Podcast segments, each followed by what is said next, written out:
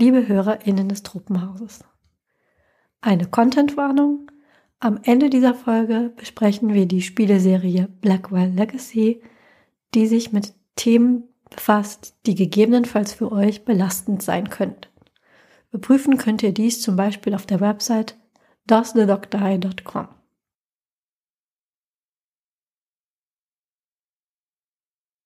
Und wir sind auch 2022 weiterhin euer kleiner Lichterort voller Dinge, die euch hoffentlich Spaß machen.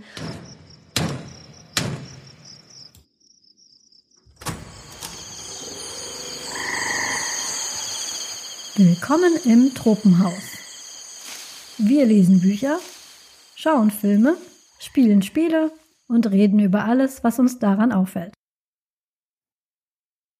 Folge 23 Das verlorene Gralstagebuch Herzlich willkommen im Truppenhaus zu der, ich weiß noch nicht, wie vielte Folge es wird, die wir senden, aber es ist die erste Folge, die wir aufnehmen in diesem Jahr. Zeit und Raum sind wie immer flexibel hier im Truppenhaus.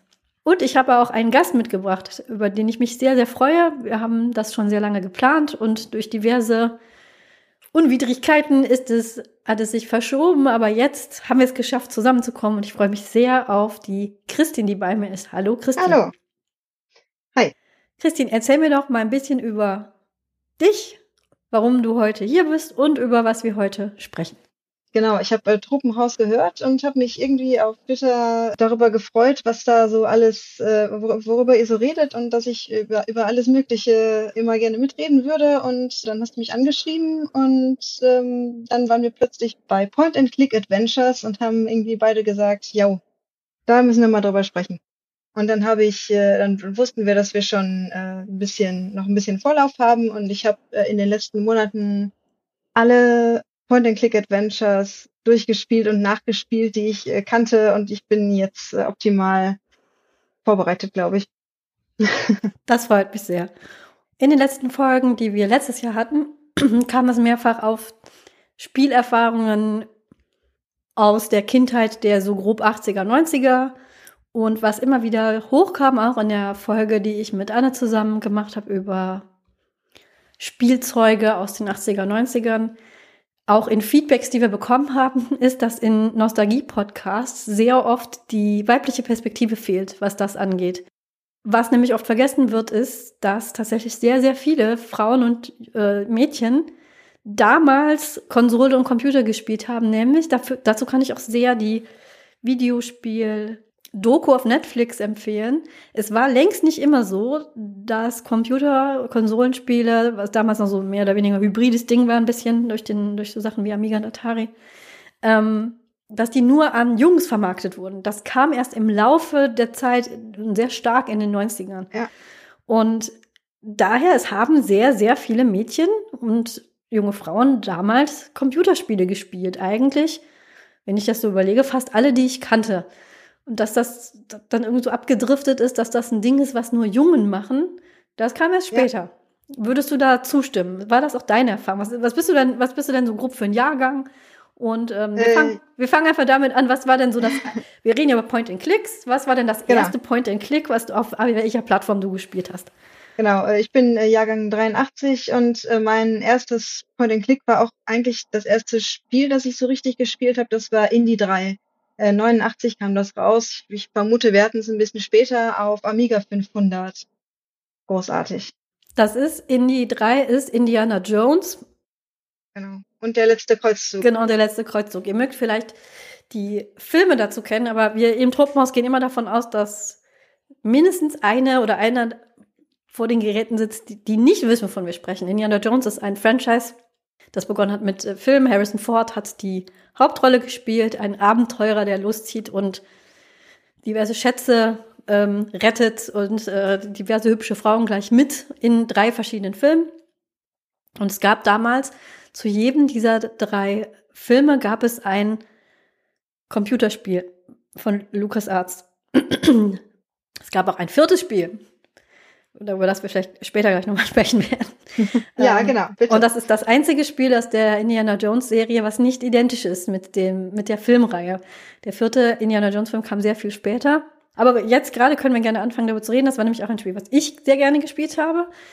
Äh, bei mir war es tatsächlich äh, so, dass ich Indiana Jones als Spiel kennengelernt habe. Logisch, ich war da irgendwie sechs, sieben vielleicht äh, und äh, der Film war einfach noch nichts für mich. Und ich habe dann irgendwann, viele, viele Jahre später, festgestellt, oh, es gibt ein Film zu dem Spiel. Kann ich den mal gucken? Äh, und das war, boah, das war ja, also das war ja wie im Spiel. Das ist ja cool.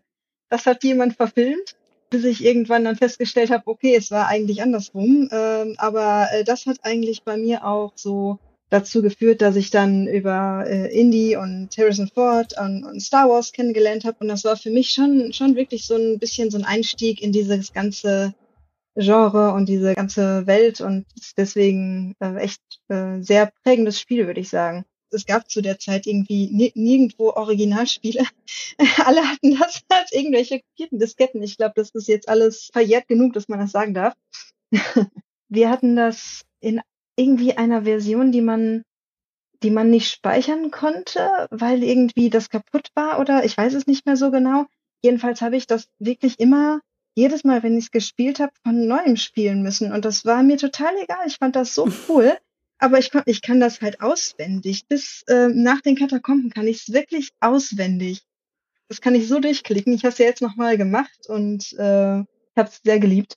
Es ist ja auch für ein Spiel zu der Zeit, wenn ich mir vergleiche, was ich sonst so gespielt habe, irgendwie äh, Flipper-Spiele oder irgendwelche Jump'n'Runs oder so, hat es äh, mega viel Story und Tiefgang und äh, Optionen und, und so äh, ja, neben, Nebenschauplätze, die man erkunden kann und was man alles noch so für Easter Eggs finden kann und so weiter. Und mit dem äh, Film, als ich den geguckt habe, fand ich das halt nochmal krasser, weil ich tatsächlich auch heutzutage mich nicht erinnern kann, dass irgendwie ein Film mal so krass gut umgesetzt wurde als Spiel, weil es ist wirklich, es ist teilweise extrem nah am Film, obwohl es irgendwie super pixelige Grafik mit 256 Farben ist, sind wirklich die ähm, Räume, die, die Szenen teilweise wirklich fast eins zu eins aus dem Film übernommen. Und auf der anderen Seite haben sie bestimmte äh, Teile aus dem Film sehr vertieft, zum Beispiel diese Katakomben in Venedig. Mhm. Wer den Film kennt, ähm, wird sich erinnern, aber für die, die das, den nicht, das nicht kennen, in, im Film ist das im Prinzip eine fünf Minuten Action-Sequenz, wo sie halt durch eine, so eine Katakombe laufen und dann bricht auch recht schnell Feuer aus und dann rennen sie, rennen sie da auch recht schnell wieder raus. Ähm, und im Spiel ist es halt, oh, bis man da alles gefunden hat, kann man sich Stunden aufhalten. Das ist ein Labyrinth und da muss man Rätsel lösen und äh, hin und zurückgehen und äh, irgendwelche, irgendwelche Hinweise finden und so. Und ähm, mit dem Schloss Brunwald ist das genauso. Und das, das finde ich schon extrem liebevoll und ähm, extrem coole Umsetzung eines Spiels, äh, eines Films als Spiel. So. Das Zeppelin-Level ist, glaube ich, ähnlich. Das, an das erinnere ich mich ja. am besten. Das ist auch relativ aufwendig. Ich habe direkt am Anfang unserer Aufnahme, habe ich natürlich erstmal Quatsch erzählt, wie ich das so tue. Ich habe gesagt, äh, die drei Filme, die es in den 80ern gab, von Indiana Jones, Jäger des verlorenen Schatzes, Tempel des Todes, letzter Kreuzzug, hatten alle ein, ein Videospiel. Nein, das stimmt nicht. Es, äh, es gibt zwei Indiana Jones Spiele, aus der Zeit einmal Indiana Jones und der letzte Kreuzzug und ein viertes Indiana Jones und äh, And the Fate of Atlantis. Der deutsche Name fällt mir natürlich jetzt gerade nicht ein, wo ich ihn brauche, aber so ist das. Und äh, es gibt auch nur drei Indiana Jones Filme. Über den vierten und den fünften reden wir jetzt nicht. Genau. Beziehungsweise reden nur gleich darüber, wie schade es ist, dass der vierte ein anderer war. Ich habe ähnliche Erinnerungen, wobei mein, mein Indie Jones, äh, äh, äh, deswegen können wir da gleich, gleich noch näher drauf eingehen, mein Indiana Jones Spiel ist das vierte. Mhm. Das natürlich, das so nah dran war, hat damit zu tun, wer da jetzt die Hintergründe nicht so kennt. Lukas Arts, man, man hört es vielleicht schon am Namen, ist nah verwandt mit Lukas Films also von George Lucas, die Produktionsfirma, die die Indiana Jones Filme gemacht hat, hat einen Ableger in der ähm, Videospielwelt, nämlich Lucas Arts, die diese Art von Spiele, nämlich diese Point-and-Click-Spiele, ähm, sehr bekannt für war damals und die auch sehr gute gemacht haben. Und die sind naturgemäß, da das alles aus demselben Hause kommt, sehr nah an dem Film dran. Ich habe tatsächlich auch, genau wie du, weil ich noch zu jung war für die Filme, habe ich erst den dritten äh, das dritte das Spiel gespielt und das vierte und dann habe ich erst die Filme gesehen, mhm. was dann auch echt witzig ist, weil diese ikonischen Sätze, wie ich, ich verkaufe diese Lederjacken, das ist dann nur so eine Option. Vielleicht auch noch mal kurz, um klar zu machen, was ein Point-and-Click ist. Für Leute, die jetzt gar keine Videospielerfahrung oder Computerspielerfahrung haben. Im Gegensatz zu sowas wie nur Jump and Run, wenn ihr vielleicht wisst, wer Super Mario ist, dann äh, steuert man so eine kleine Figur, hüpft mit der und rennt daher auch Jump and Run. Ist ein Point-and-Click. Man, das kommt daher, dass man mit der Maus zeigt und klickt in einer festen Landschaft quasi und die Figur so von links nach rechts ein bisschen bewegen kann. In, in, in, in, ist doch schon sehr ähnlich wie so eine Art Filmkulisse. Je nachdem, wie aufwendig ja. dieses Spiel ist, kann man gewisse Dinge anklicken und mit denen dann interagieren. Man kann die ähm, zum Beispiel einstecken und später wieder benutzen. Man kann Türen öffnen, Schubladen öffnen und so weiter. Das hängt immer davon ab, wie detailgenau dieses Spiel ist, weil natürlich dann auch die Kosten, die Produktionskosten steigen. Und da Lukas äh, Arts und Lucasfilm damals noch wirklich nicht zu den Ärmsten gehörten, denke ich, da ist sehr viel Geld hineingeflossen und das merkt man auch wirklich. Ich habe tatsächlich auch ein bisschen äh, noch, noch nachgelesen jetzt in der Vorbereitung und Steven Spielberg hat zum Beispiel zu der Entwicklung des Adventure, des Adventures äh, in die drei tatsächlich auch seinen Senf hinzugegeben teilweise. Also der war da mal anwesend. Also das war jetzt nicht äh, irgendwie unabhängig war. Der hat sich da wohl schon auch für interessiert. Und von den Klick, ich würde sagen, das ist schon eine relativ äh, ein, ein Genre, was auch nicht computerspielaffine Menschen gut ausprobieren können, weil es eine eher langsame, ein eher langsames Spiel ist. Man muss wenig Fingerfertigkeit haben, man muss äh, nicht irgendwelche Bewegungen oder irgendwelche Sprünge oder irgendwelche Sequenzen auswendig lernen oder üben oder irgendwie seine, seine Maus äh, verbessern, sondern man kann das einfach ganz langsam angehen lassen. Ist halt oft sehr storylastig oder auch sehr rätsellastig, irgendwelche Kombinationsrätsel. Genau, und es kommt eigentlich aus den Text-Adventures. Also das hat sich eigentlich daraus entwickelt, dass man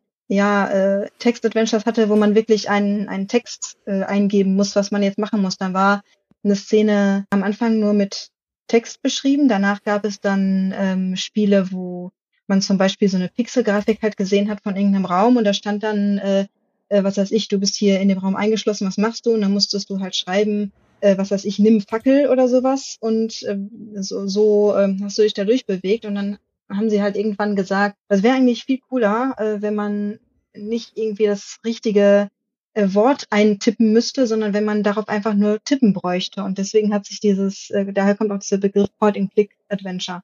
Und äh, die, die Ära, sage ich mal, wovon wir jetzt auch ähm, reden, so die 80er und frühen 90er, ähm, da hatte man auch immer so ein charakteristisches Interface, dass man quasi unten diese Verben hat. Hm. Da gibt's dann äh, drücke, ziehe, nimm, rede äh, und so weiter. Da gibt's ja. irgendwie, glaube ich, meistens so neun Verben und dann kann man halt äh, daraus sozusagen Befehle bauen. Also gehe zu Tür oder nimm Taschentuch oder sowas. Ähm, das, das war für die Zeit ganz charakteristisch. Später hat sich das, wurde das dann ein bisschen verändert, da wurde das dann noch mehr vereinfacht, aber ähm, das ist für diese Phase, für diese Ära ganz, ganz charakteristisch. Genau, man hat sich da diesen Befehl geholt quasi und dann mhm. auf einen Gegenstand gedrückt im Spiel und dann gehofft, dass man die richtige Kombination rausgefunden hat. Das dritte tatsächlich, also der, nein, nicht das, also das Spiel über den dritten Film, also der letzte Kreuzzug, hatte tatsächlich auch noch so Action-Elemente, weil in, mhm. die Indiana Jones-Filme sind ziemlich actionlastig, dass man tatsächlich Leute ähm, bekämpfen musste. Und das hatte eben so ähm, Echtzeit-Elemente. Das ist auch ja. heute bei Point-and-Clicks manchmal noch so, dass man da teilweise in Echtzeit reagieren muss, also irgendwie mhm. sich ducken oder das ist aber eher die Ausnahme. Und im vierten Indiana Jones Spiel haben sie das tatsächlich eingeschränkt in, de in der Hinsicht. Auch das war relativ innovativ für mhm. die Zeit. Also bei Indiana Jones und der letzte Kreuzzug geht es eben darum, sie haben ähm, der Vater von Indiana Jones ist verschollen, er geht den suchen und da geht es um den heiligen, den heiligen Gral, den, den sie suchen wollen, der von den Templerrittern beschützt wird. Und Indiana Jones and the Fate of Atlantis, ich suche die ganze Zeit ja nach dem deutschen Namen. Es gibt aber keinen, wie ich jetzt festgestellt habe. Es ist auf Deutsch ähm, übersetzt worden, es hat aber keinen deutschen Namen. Äh, also das Schicksal von Atlantis, da geht es um Da geht es um, um äh, die versunkene Stadt Atlantis und ihre Geheimnisse. Und da geht Indiana Jones zusammen mit seiner Kollegin Sophia Hapgood los, um das Geheimnis von Atlantis zu erforschen. Sophia Hapgood ist so ein bisschen spirituell drauf. Die verdient ihr Geld damit, indem sie aus einem alten Artefakt äh, aus Atlantis einen, einen Geist beschwört und ähm, der aber nicht, das merkt man relativ zügig auch, der ist nicht wirklich echt. Sie verdient da eben ihr Geld mit. Später stellt sich äh, aber tatsächlich raus, es, es gibt diesen Geist und sie kann ihn auch beschwören. Aber ganz am Anfang verdient sie da ihr Geld mit. Und was an dem Spiel sehr interessant ist, ab einem bestimmten Punkt fragt dich das Spiel, wie sollen wir jetzt weitermachen? Mhm. Möchtest du den Actionweg gehen? Das wäre dann wie im dritten Spiel. Sprich, es gibt ähm, Sequenzen, die musst du mit Kampf lösen, was ich damals mhm. immer noch recht unbefriedigend fand, was ging wirklich nur, du hast, weiß ich, weiß nicht, zwei, drei Befehle, ducken, ja. schlagen. Ich glaube, man hatte den auf den, auf dem Nummernblock hat man das gemacht, oder? Genau. Fand ich langweilig. Ja. Oder ähm, möchtest du äh, Rätsel lösen? Und dazu hattest du noch die Auswahl, möchtest du jetzt alleine los oder mit, mit, mit Sophia? Und genau. das war für die damalige Zeit wirklich sehr ungewöhnlich, dass man überhaupt diese Wahl hatte. Das ja. heißt ja im Prinzip, dass man das, dasselbe Spiel in verschiedenen Ausgaben produzieren musste und dass auch die Frau, der, ähm, der Frauencharakter so in den Vordergrund gestellt wird. Der Indie ist ja schon sehr der, der Held von diesem Spiel. Und wenn man Sophia mit einbezieht, ist sie schon eine ziemlich gleichwertige Protagonistin. Die Indiana Jones Filme vor allem sind ja sehr davon geprägt, dass die Frauen da meistens eher die, die Damsels in Distress sind, die dann ja. irgendwann hübsch angekleidet, irgendwo gefesselt, ähm, schreien und Indy kommt und rettet sie. Und Sophia ist da ist eine ganz autonome Figur und man kann sie tatsächlich auch selber steuern. Sie trägt auch dazu bei, diesem Rätsellösungsweg, dass man sie dann tatsächlich ihren Input wirklich braucht, um ja. ähm, um das zu lösen. Das fand ich damals ganz toll. Und ich habe auch immer den Rätselweg genommen mit Sophia. Ich habe auch immer den, äh, den mit Sophia genommen. Was ich übrigens auch noch ziemlich cool fand, diese Auswahl des Weges, das ist nicht quasi, dass jetzt so ein Prompt auf, äh, aufgeht und fragt, welchen von den drei möchtest du, sondern du hast ja da so einen Dialog mit Sophia und musst Antworten geben. Und je nachdem, welche Antworten du gibst, entscheidet sich der Weg. Das fand ich ziemlich cool gemacht, so, weil das so im Spiel ist und nicht so ein dass man halt nicht so merkt, okay, jetzt äh, musst du dich da entscheiden, sondern man gibt einfach die Antworten und das ist im Spiel integriert. Also du kannst quasi antworten und sagen, ach, weißt du was, ich verlasse mich auf meine Fäuste oder äh, ich gehe lieber alleine oder ach, lass uns doch zusammengehen. Und äh, das ist aber in diesen Dialog mit eingeflochten. Das fand ich ziemlich cool gelöst. Ja, das äh, fand ich auch. Und die, die, die ganze Geschichte ist, es, es könnte tatsächlich, ähm, also die Musik ist, ist ganz toll, ja. wie bei diesen Musik muss man sich damals vorstellen, wirklich, es ist so, so, so, ja, MIDI-Musik, ne? Das düdelt ja. so ein bisschen. Das, da kann man sich an heutige Verhältnisse, das kann man nicht vergleichen. Aber selbst mit diesem Gedüdel, ganz toll dichte, dichte äh, Musik, mhm. die da entstand. Und man hatte wirklich das Gefühl, man spielt den vierten Indiana Jones-Film. Das ja. hätte so eins zu eins dieses Ding, hätte einfach verfilmt werden können und fertig ja. in die Kiste gewesen äh, es, es passt dazu. Also Indiana Jones ist ja äh, Archäologieprofessor für die, die es nicht, die nicht kennen. Und es geht ja in den Filmen auch immer, es geht, geht um die Bundeslade, es geht um äh, diese indischen Artefakte, es geht um äh, den Heiligen Gral und äh, diese Atlantis als Mythologie wäre eigentlich, das, das reiht sich da perfekt ein eigentlich. Das, das wäre, das passt wirklich zu, zur Marke äh, sehr gut diese ja, Roboter, diese Geräte äh, hätte ich echt gerne als Film gesehen. Das, das wären richtig coole Kulissen gewesen. Ja, das war ein, ein Teil des Plots war, dass es so Perlen gibt. Ja. Die, ähm, also das Atlantis quasi eine, das ist ja sowieso, dass es gibt so Spekulationen und Geschichten gibt es ja auch heute darüber, dass Atlantis eine, eine fortgeschrittene Zivilisation war, die dann unterging. Und da hat man das dann so erklärt, dass die so eine Art Technik hatten. Zwar hatten die so ähm, so eine Art Perle, die man dann eingesetzt hat in so kleine, in, in kleine und große Geräte, die dann durch diese Perle angetrieben wurden. Und man musste dann eben diese Perlen einsammeln und an den richtigen Orten eben einsetzen, damit das dann alles da funktioniert hat. Und ich äh, kann mir vorstellen, dass man damals gesagt hat, gut, das können wir filmisch nicht gut abbilden, aber die, mhm. das hätte man jetzt tun können. Wir sind ja. soweit. Das heißt, das hätte man machen können. Was ich noch nachgelesen habe, ist, ähm, ich habe dieses Spiel auch mehrfach gespielt. Und es hat tatsächlich auch ähm, für die damalige Zeit einen überraschend hohen Mehrspielwert, weil Es gibt, also die Wege, das sind drei. Einmal den, ja. ähm, ich war mir nicht mehr ganz sicher, ich musste nachschauen. Aber es gibt den Teamweg, den Puzzleweg, den Actionweg, also Teamweg, du und Sophia, mhm. Actionweg, Indie kloppt sich alleine durch, Puzzleweg, äh, Indie rätselt sich alleine durch und die, ähm, die ähm, Puzzle werden durch einen Zufallsgenerator neu gemacht, wenn du das neu spielst. Ja.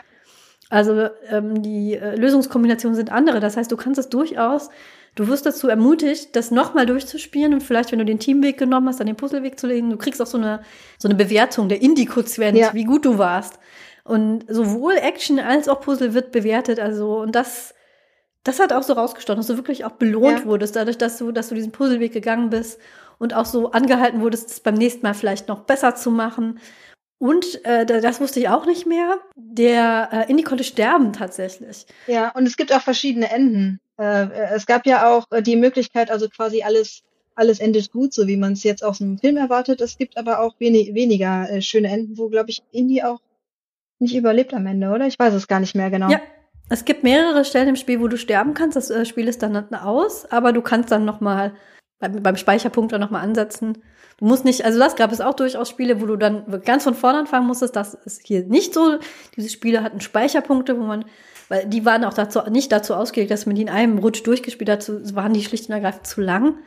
Da konnte man dann abspeichern und dann eben von dem Spielpunkt äh, aus neu starten, aber diese ähm, Stellen, wo er sterben konnte, hatten dann auch ein entsprechendes eine Sequenz. Also ein, ich habe das auch als sehr dichtes Spielerlebnis mhm. im, im Kopf. Ich habe das zusammen mit einer Freundin gespielt, damals auf dem Laptop ihres Vaters. Und ähm, ich weiß noch, da gab es eine, eine Sequenz, an der wir hängen geblieben sind. Das war die mit dem, aber ich glaube, das war, äh, das mit dem Heißluftballon weiß ich gerade gar nicht. Ist das der letzte Kreuzzug oder Fate of Atlantis? Ich kann mich äh, an den Heißluft der ist in die, das ist in die vier, das ist der Teamweg. Da muss man mit diesem Heißluftballon aufsteigen und absteigen und äh, in so einen bestimmten Punkt treffen in der Wüste oder sowas, ne? Genau, und das U-Boot. Man fährt mit einem U-Boot ja. durch die Gegend. Man muss sich da erst durch ähm, rätseln oder prügeln, damit man die, das U-Boot bedienen kann, weil es ist ein voller, äh, voller Soldaten, die man erstmal besiegen muss. Und wenn man das dann hat, dann steuert man das. Und dann muss man so einen Eingang treffen. Das waren die zwei Sachen, da hat man so wirklich auch böse gestritten, ich und meine Freundin, weil die, das ist gar nicht so einfach gewesen. Nee. Bis man das dann mal richtig, richtig gecheckt hat. Und äh, das, das ist mir noch sehr gut in Erinnerung geblieben. Und als dann der, jetzt müssen wir doch drüber reden, als dann der vierte Indiana Jones Film in die Kinos kam, war ich bitter enttäuscht, weil Fate of Atlantis wäre so ein guter Film gewesen. Er wäre so toll gewesen. Nicht, ja, ich kann es nicht begreifen, warum sie das nicht gemacht haben. Gibt bestimmt ähm, diverse, aber die, also, also allein diese Geschichte, wie man das auch gefunden hat, du hast so Dialoge von Plato gehabt, ja. die du durchgelesen hast, die dir ein ähm, Hints gegeben haben, wo du hin musst, dann diese Energiequelle, die magische, diese tollen Artefakte, mhm. allein diese Settings, wie du ja schon beschrieben hast, in Atlantis selber sind schon als Pixelgrafiken, waren die so schön. Ach ja, er war toll. Das war eine tolle Story und ein tolles Spiel und äh, man kann es noch kaufen tatsächlich. Mhm. Es ist es ist pixelig, aber äh, durchaus ein äh, Blick wert, würde ich sagen. Also weil es einfach es ist ein relativ relativ zeitloses Genre. Also ziemlich viel macht einfach, weil die Rätsel gut waren, noch äh, Spaß. Ich wollte noch mal auf Indie 3 zu zurückkommen, ja. ähm, was mir teilweise da graue Haare gemacht hat, äh, als als Grundschulkind, äh, das war das äh, Graz-Tagebuch. Äh, das hatte ich natürlich nicht. Ja. Und ja, das stimmt. Ähm, das wusste ich lange nicht. Und mh, hm, das ist auch eine Sache, die wurde in späteren Adventures nicht mehr gemacht. Ähm, da gab es noch, ja, nennt sich ähm, im Genre so permanently missable content, also ähm, Dinge, die du halt brauchst oder gebrauchen könntest. Und wenn du sie an einem bestimmten Punkt im Spiel nicht eingesammelt hast, dann hast du sie halt und kriegst sie auch nicht mehr wieder. Du kannst nicht mehr zurückgehen.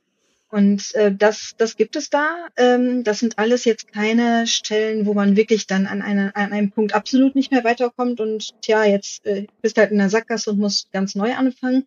Aber es sind halt alles ähm, Hinweise ähm, auf den auf den Gral. Das war ähm, ist auch eine Sache, in die sich das vom äh, vom Film unterscheidet. Im Film war es so, dass du ähm, dass das Indie eigentlich dann hinterher erkennt, ähm, aus diesem, äh, diesem Grund, dass das ist der richtige Gral, da stehen ganz viele Pokale und äh, verschieden äh, geformte Trinkgefäße und äh, er, er kombiniert halt, äh, welcher der einzige richtige sein kann und das, das stimmt dann auch. Und im Spiel ist es so, dass man äh, Hinweise bekommen kann an verschiedenen Stellen aus einem Bild, das man einsammeln kann, ähm, aus diesem Gralstagebuch, was halt eine, eine physische Beigabe war.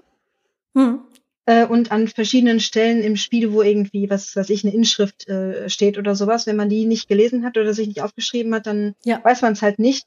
Und äh, bei in jedem Spiel ist sozusagen etwas anderes der richtige Gral. Ja. Und äh, wenn man halt diese Hinweise alle am Ende nicht hat, dann muss man raten. Ähm, aber wenn man da aufgepasst hat und das Karls-Tagebuch hat und alles mitgeschrieben hat, dann weiß man mit Sicherheit, welches der richtige ist. Das, das Karls-Tagebuch war tatsächlich so, das sieht handgeschrieben aus. Äh, da sind mhm. äh, irgendwelche Aufzeichnungen von äh, Indis Vater, darum geht's ja auch im, im Film, das Lösungen oder äh, zu bestimmten Rätseln enthält und bestimmten Stellen im, im Spiel bekommt man halt Hinweise, auf welcher Seite man nachschlagen muss. Das ist, das ist der richtige. Was heißt ich, die, äh, die Aufzeichnung von dem Brief von äh, Josef von sowieso. Ähm, das ist die richtige Beschreibung des Grals. Das ist ein, ein so cooles, ähm, eine so coole Beigabe oder so eine so schön gemachte Beigabe, dass es Editionen von dem Spiel gab, wo das nicht dabei war.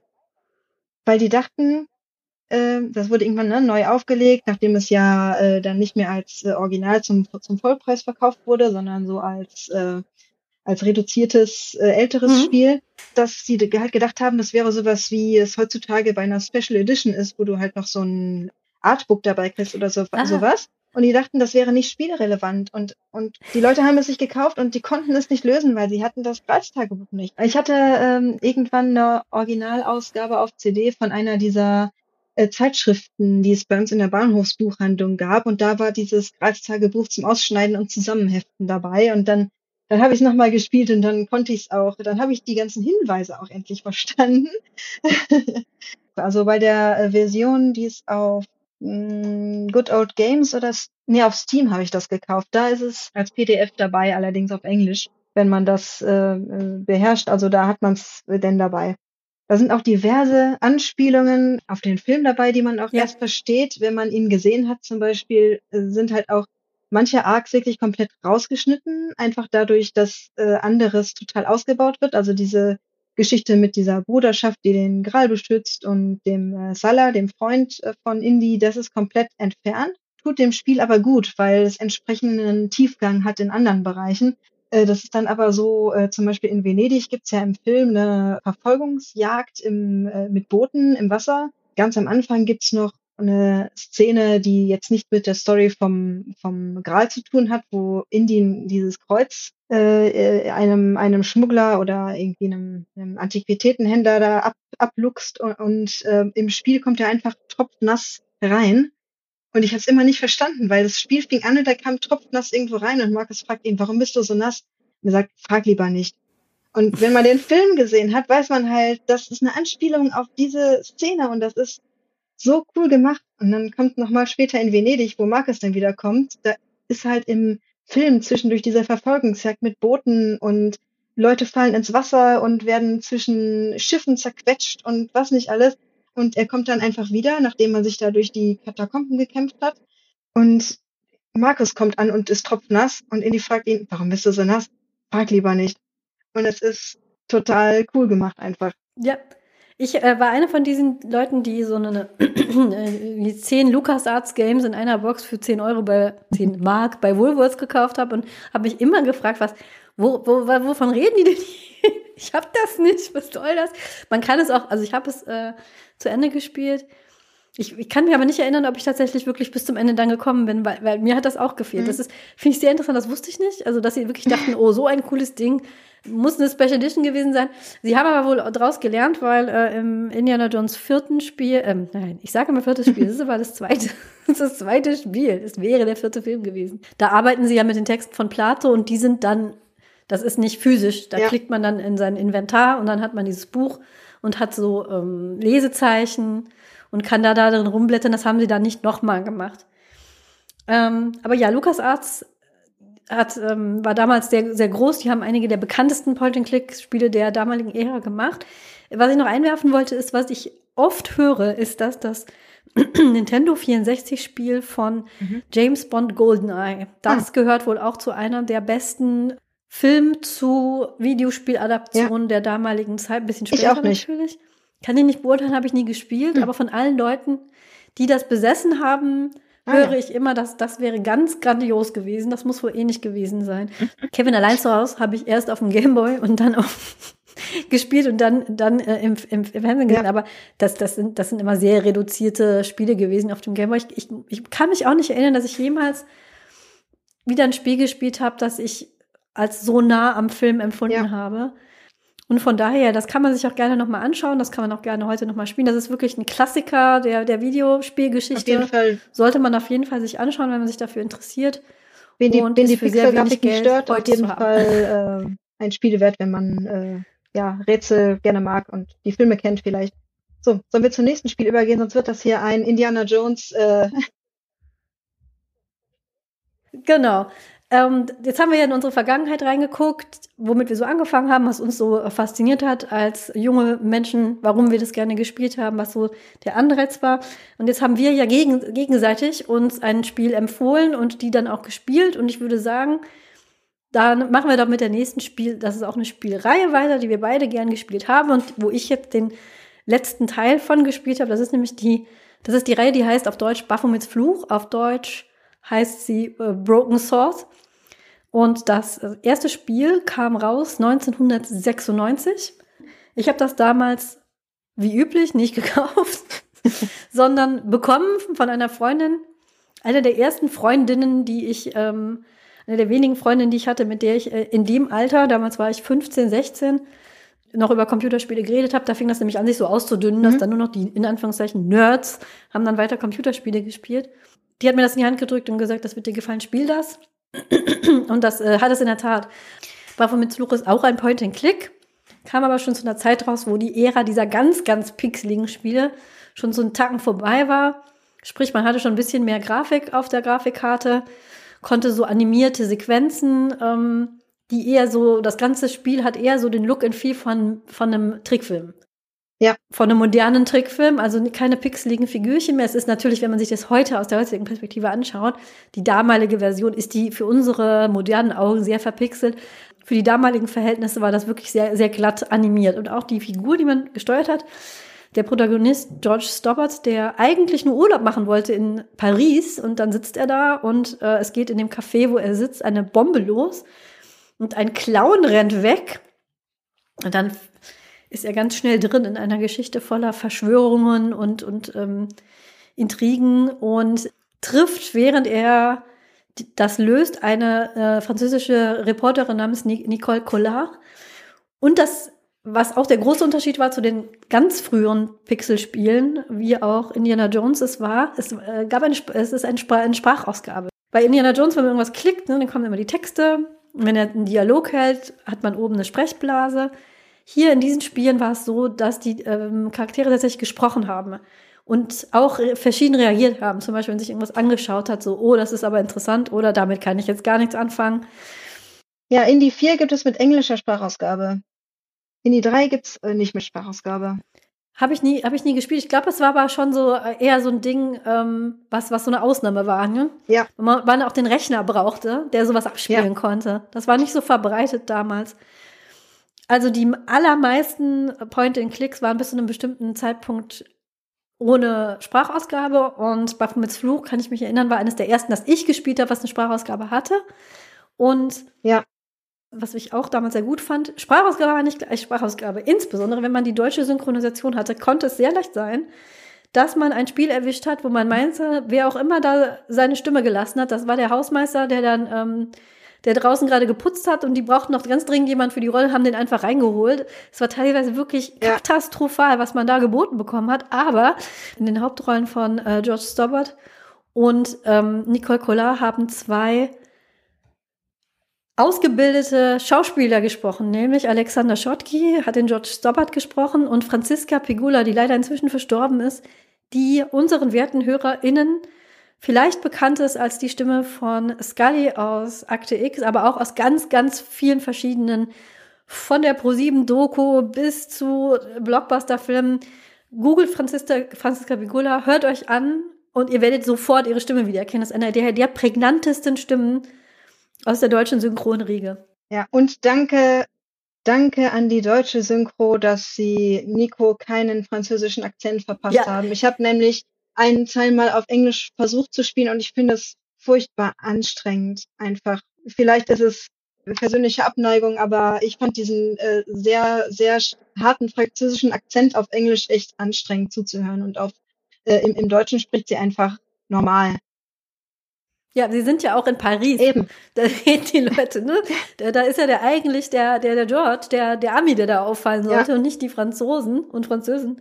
Französinnen. Ja, also genau. Ich finde find den Humor von Baphomets Fluch immer noch klasse. Es ist ein relativ ja, trockener Humor einfach. Äh, nimmt sich auch mal ein bisschen selbst auf den Arm. Zum Beispiel am Anfang, äh, wenn, wenn man zum ersten Mal versucht, den Tatort zu verlassen, kommt halt ein, ein Polizist und nimmt einen fest und kommt rein und äh, sagt, äh, stehen bleiben, Hände hoch. Und George sagt, halt, ich, äh, ich bin unschuldig, ich bin Amerikaner. Und der Polizist, naja, Sie müssen sich schon für eins entscheiden.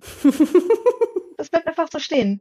Oder wenn man irgendwelche in, in diesem Hinterhof diesen einen ähm, Typen dann, äh, der, der ist sehr, sehr feindselig erstmal, der sagt, warum kommen Sie denn hier, äh, hier lang? Warum kommen Sie denn hier aus der, aus, dem, aus der Kanalisation? Lange Geschichte ich sage Ihnen überhaupt nichts, Sie können ja wer weiß wer sein und dann zeigt man ihm seine, seine äh, die Visitenkarte, die man selbst vom Polizisten, äh, Inspektor bekommen hat und plötzlich ist der total kurzfreundlich und oh ja, ich habe ja auch gedient äh, und ich erzähle Ihnen alles und das ist teilweise so, ach, ich mochte den Humor. Ja, das ist auch eine schöne Geschichte. Es sind viele viele Rätsel dabei, die sich auch mit Gegenständen über lange Zeit ziehen. Von etwas neueren Adventures kenne ich es häufig, dass man sozusagen in einer Szene feststeckt und die Spielfigur weigert sich einfach wegzugehen und man weiß halt, ich, ich muss hier halt irgendwie kombinieren und irgendwas machen hier mit den Sachen, die ich jetzt habe. Und danach komme ich halt weiter zum nächsten Bildschirm sozusagen. Und da ist es so, man hat teilweise in Paris irgendwie fünf, sechs Orte, wo man, wo man sein kann. Und es kann halt sein, dass man irgendwas übersehen hat. Man kommt aber immer wieder dahin zurück. Man kann immer wieder zurückgehen, bis auf an bestimmten Stellen. Da ist es aber dann entsprechend so gemacht, dass man halt alles dabei hat, was man braucht. Da gehört schon was zu. Also ich denke dann immer, wenn ich sowas spiele, so ja, da haben die echt nachgedacht, dass man wirklich, wie das alles zusammenhängen muss dass man wirklich das dabei hat, was man braucht. Und teilweise Sachen, die man erst viel später braucht, aber man, mhm. muss sie auf jeden Fall mitgenommen haben, weil sonst könnte man ja an der und der Stelle 15 weiter, wo man dann nicht mehr eben zurück nach Paris kommt, weil man gerade in Syrien auf dem Markt steht. Da, da gehört schon einiges an Hirnschmalz dazu und das, das liebe ich total. Ich, ich, ich mochte das, äh, das Taschentuch zum Beispiel. Das ist die ganze Zeit so ein Running Gag, dass er findet so ein, so ein schmieriges Taschentuch in der Kanalisation auf dem Boden und du kannst es jedem unter die Nase halten und alle sagen einen anderen Spruch, yeah. das ist, warum zeigst du mir das? Das ist eklig, schmeiß es weg. Und äh, manchmal sagt er schon, ach nee, Nico möchte ich es jetzt eigentlich nicht zeigen genau. oder sowas. Und äh, äh, man, man denkt eigentlich, es ist mehr so ein Running Gag und es sind halt ein paar witzige Kommentare und irgendwann probiert man es dann nicht mehr und dann braucht man es natürlich, weil man braucht es tatsächlich an drei Stellen. Äh, man muss es dem, dem äh, Kostümmenschen zeigen und ja. da finde ich es ja auch immer sehr, äh, gerade in dieser früheren Zeit noch, noch cool, wenn es für bestimmte Szenen tatsächlich eine eigene Animation gibt. Da denke ich mir, da, da war jemand diese Szene so wichtig, dass er dafür eine eigene äh, Animation gemacht hat, die nur dafür ist. Und man gibt ja. also aus Scherz, weil man einfach nicht mehr weiter weiß und nicht mehr weiterkommt, dem Kostümverleiher dieses schmierige Taschentuch. Und der hat so eine ja. Animation, wie er sich dieses Taschentuch an die Nase hält und das so im, im Atem quasi so hin und her wabert, ne? Und sagt dann, äh, ich habe den Screenshot hier gerade, Bestheimers Nummer 7, weißer Pfannkuchen. Weil er die Theaterschminke am Geruch erkannt hat auf diesem schmierigen Taschentuch. Und man denkt so, was? Das musste ich jetzt machen, das wolltet ihr von mir? ja, und da muss man geschätzte 20 Spielstunden später damit eine, Achtung, Spoiler, wer es spielen will, aber es gibt echt noch genug Rätsel, die man lösen kann, eine billige, billige Statue abreiben, damit sie wie Marmor aussieht durch diese Theaterschminke. Es ist Wahnsinn. Und vor allem, was ich an Baphomets Fluch ähm, toll finde, er geht ja auf so eine, so eine Recherche-Tour ja. quasi. Es ist immer an verschiedenen Orten und diese Orte sind alle sehr plastisch. Den Kostümladen habe ich noch genau vor Augen. Der Hintergrund von diesen Läden mhm. ist ganz toll gezeichnet und ausstaffiert und man kann sich gar nicht satt sehen an, diesen, an diesem Interieur der Kostümladen, wo er dann nach dem Clown forscht. Da hängen ganz viele ganz aufwendig gezeichnete Kostüme. Es gibt einen Blumenladen, an den ich mich erinnere. Später reist man so ein bisschen um die Welt. Man ist in, in, in, in Syrien auf einem Markt. Das weiß ich gar nicht, ob es in dem ersten Spiel ist, aber ich kann mich an eine Kneipe in Irland erinnern. Ich glaube, das ist vielleicht sogar das, ja, das, das erste Spiel. Spiel das, erste. das erste Spiel. Hm? Und die Ziege. Genau. Und, und die, da kommen wir dann gleich noch drauf zurück, ja. die, die Ziege. Kurz noch zu der Historie von dem Spiel. Das Spiel war sehr erfolgreich und hatte dann Nachfolgespiele. Insgesamt vier weitere Teile. Wobei sie sich ab dem dritten Teil, das war in den frühen 2000ern, das Spiel kam 2003 raus, also Baphomets Fluch, dann gab es Baphomets Fluch, der Spiegel der Finsternis und Baphomets Fluch, der schlafende Drache 2003. Da hat die Entwicklungsfirma einen heute im allgemeinen Kollektiv als nicht so schlauen Move vorgenommen, nämlich sie haben sich von dem allgemeinen Hui, wir verabschieden ja. uns jetzt mal ganz schnell von der grisseligen Pixel-Grafik, wir sind jetzt neu modern, wir machen jetzt alles 3D. Das war so ein, so ein typischer Move, wo man gemerkt hat, die haben nicht verstanden, ja. warum diese Spiele so beliebt waren. Nämlich die Leute, die das gespielt haben, Leute wie ich und äh, Christine, denen ging es nicht um eine ausgereifte, ganz tolle Grafik, denen ging es vor allem um die Charaktere, die Geschichten, die diese Charaktere miterlebt haben und den Plot drumherum und, und wie das da aussah. Das war uns eigentlich egal. Beziehungsweise wir mochten diese ja. schönen, fast wie gemalten Hintergründe, die man da noch gar nicht so richtig. Heute ist es was anderes.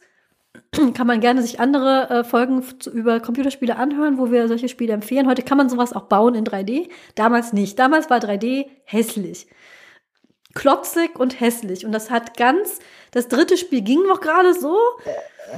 Äh, weil die, weil die Story und Plot waren immer noch in Ordnung, hat aber ganz viel von seinem Charme eingebüßt und hat eine, eine ganze Menge Fans verloren. Es hatte viele Quicktime-Events, teilweise an total ja. unangenehmen Stellen, so da brennt ein Haus, ich will jetzt kein Schieberätsel lösen. Ich will da jetzt rein. Ich will da jetzt rein, genau. Und ähm, das, das vierte war auch 3D und da war dann auch die, die, die Story einfach nicht gut. Und danach war es mit Baphomets Fluch erstmal vorbei. Es gab tatsächlich noch ein, ein Fan-Adventure, das hieß Baphomets Fluch 2,5. Ich habe es noch nicht gespielt, aber ich weiß, dass tatsächlich äh, die beiden äh, professionellen Sprecher da auch ihre Stimme geliehen haben für, ich glaube sogar ähm, for free, wenn ich mich recht entsinne. Also ähm, ja. Das gab es auch noch, weil so viele gesagt haben, das ist nicht Baphomets Fluch, diese, diese 3D-Grafik. Das mag ein nettes Spiel sein, aber es ist nicht Baphomets Fluch. Also es gibt, das gibt es ungefähr so, wie es in die 4 gibt. Ja, genau. Dann haben sie 2012 haben sie den fünften Teil angekündigt und zwar mit einer Kickstarter-Kampagne. Das ist also die Zeit, wo diese Retro-Nostalgie-Welle die Videospielwelt erfasst hat und wo die Leute dann auch gecheckt haben, was gut an den alten Spielen war, was die Fanbase wirklich gemocht hatte. Und dann haben sie einen fünften Teil entwickelt und der ist wieder in der, in der alten Grafik. Der referiert auch zurück. Nämlich diesen, äh, mhm. diesen kannte ich nicht. ist an mir vorbeigegangen. 2012, 2013 war so eine Zeit, wo ich nicht viel gespielt habe. Christian hat mich dann darauf aufmerksam gemacht, dass den ja auch noch gibt. Und den habe ich jetzt kurz vor unserer Aufnahme, habe ich den nochmal durchgespielt und der ist wieder komplett so, wie es früher war, bis auf, dass es Franziska Viola nicht mehr synchronisiert. Ich habe gedacht, das wäre, weil sie mhm. ähm, verstorben war schon. Nee, es, liegt, es lag daran, dass äh, sie ähm, beschäftigt war und nicht mitmachen ja. konnte. Ihr, ihre Ersatzstimme ist aber auch sehr gut, macht, macht auch einen sehr guten Job. Das ist wirklich ein, ein, ein Point-and-Click-Adventure, das ist wirklich für eine, Fan, für eine erwachsene Fanbase gemacht. Das referiert nämlich andauernd zurück und in keiner Weise auf drei und vier. Drei und vier kommen überhaupt nicht vor, sondern nur auf Charaktere und auch auf Level, die es im ersten und im zweiten Teil gab. Und hier ist es das Ziegenlevel. Ähm, das Ziegenlevel aus Baphomets Fluch hat eine eigene Wikipedia-Seite. Das ist ein, eines der legendären Videospiellevel aus der damaligen Zeit. Und Christine, erzähl uns jetzt wieso. Äh, ja, das war, das war ein bisschen unerwartet, weil das war eigentlich das erste Quicktime-Event sozusagen im, im Spiel. Also in allen anderen Rätseln, eigentlich vorher und nachher, ähm, war es nicht wichtig, dass man irgendwas auf Zeit machte, sondern man konnte alles eigentlich in, in seinem Tempo machen und jederzeit so lange warten, wie man wollte. So ist es wohl vielen, vielen Leuten, die es gespielt haben, einfach nicht in den Sinn gekommen, sowas überhaupt auszuprobieren. Und unheimlich viele Leute sind halt daran gescheitert. Da ist eine, eine Ziege und George mag keine Ziegen und die versperrt den, den Weg äh, irgendwo hin, wo er hin muss, in, in äh, einen Kellerabgang, ähm, weil sie ihn halt immer dann da wegtackelt. Man muss die irgendwo hin locken, dass sie irgendwo hinspringt und dann ganz schnell so ein Flug wegschieben, damit sie sich mit ihrem Seil, an dem sie festgebunden ist, verheddert und dann kommt sie nicht mehr weit genug an ihn ran und dann kann er da, da vorbei. Äh, und da sind einfach so viele Leute so lange gescheitert, weil sie, weil, weil das einfach nicht den anderen Rätseln entspricht, dass man so etwas macht. Für mich war tatsächlich äh, das Ziegenrätsel nicht das äh, Schlimmste. Ich hab, ich bin an der Klobürste in Syrien gescheitert, wochenlang. Wochenlang. Ich habe es nicht gefunden. Das war mein Ziegenrätsel. Ich hab, bin äh, fast in der Kanalisation gescheitert, was aber einen technischen Hintergrund hatte, was ich aber nicht verstanden habe. Irgendwann steht man in den Katakomben von Paris und es ist sehr dunkel. Und es gibt durchaus so, ähm, das kann ich zum Beispiel aus, ich glaube sogar Indiana Jones, sogar der Anfang von Fate of Atlantis ist, du stehst irgendwo und siehst nichts und musst erstmal ein bisschen mhm. blind auf dem Bildschirm nach einem Lichtschalter suchen. Wenn du den gefunden hast, klickst du dann und dann dachte ich, das ist eben so. Aber es war dann so dunkel, dass man wirklich gar nichts gesehen hat. Ich, ich habe äh, unser Computerbildschirm stand in einem ah. Zimmer mit, einem, mit einer Dachschräge und einem Fenster. Ich habe diese, und das hatte kein, keine Blende. Ich habe dann ein Handtuch vor diese Dachschräge. und wäre wirklich so an den Bildschirm, bis ich das endlich, und dann ist mir mal aufgefallen, dass das vielleicht ja nicht am Spiel liegt, sondern am Bildschirm, der langsam oh starb. Das war nämlich ein Röhrenbildschirm. Dann wurde der ersetzt und dann konnte ich was sehen. Es war tatsächlich vorgesehen, dass man was gesehen hat in diesem Level. Ich bin komplett blind da drin rumgestolpert. Aber ja, das Tigen-Level auf, auf Englisch, die, die Wikipedia-Seite heißt The Goat Puzzle, kann man das alles nachlesen. Sieht man auch ein Bild davon. Das hat seinen eigenen, das ist wirklich äh, berühmt und berüchtigt.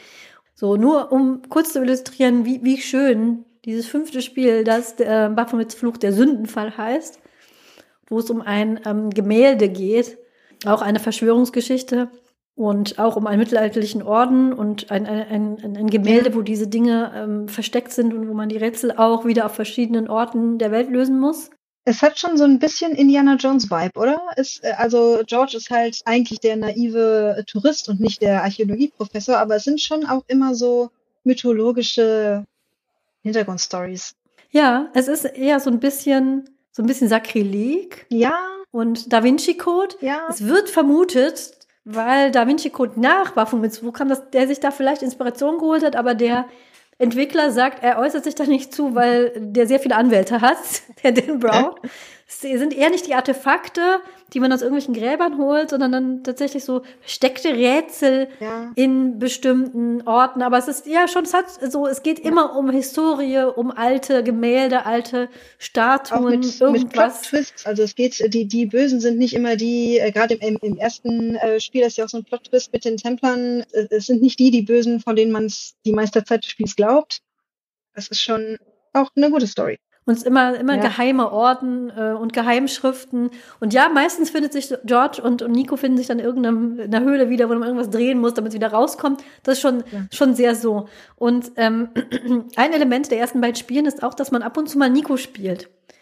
Die, äh, und, und dann äh, alleine Nico spielen kann und die dann steuert nicht oft, aber ab und zu schon.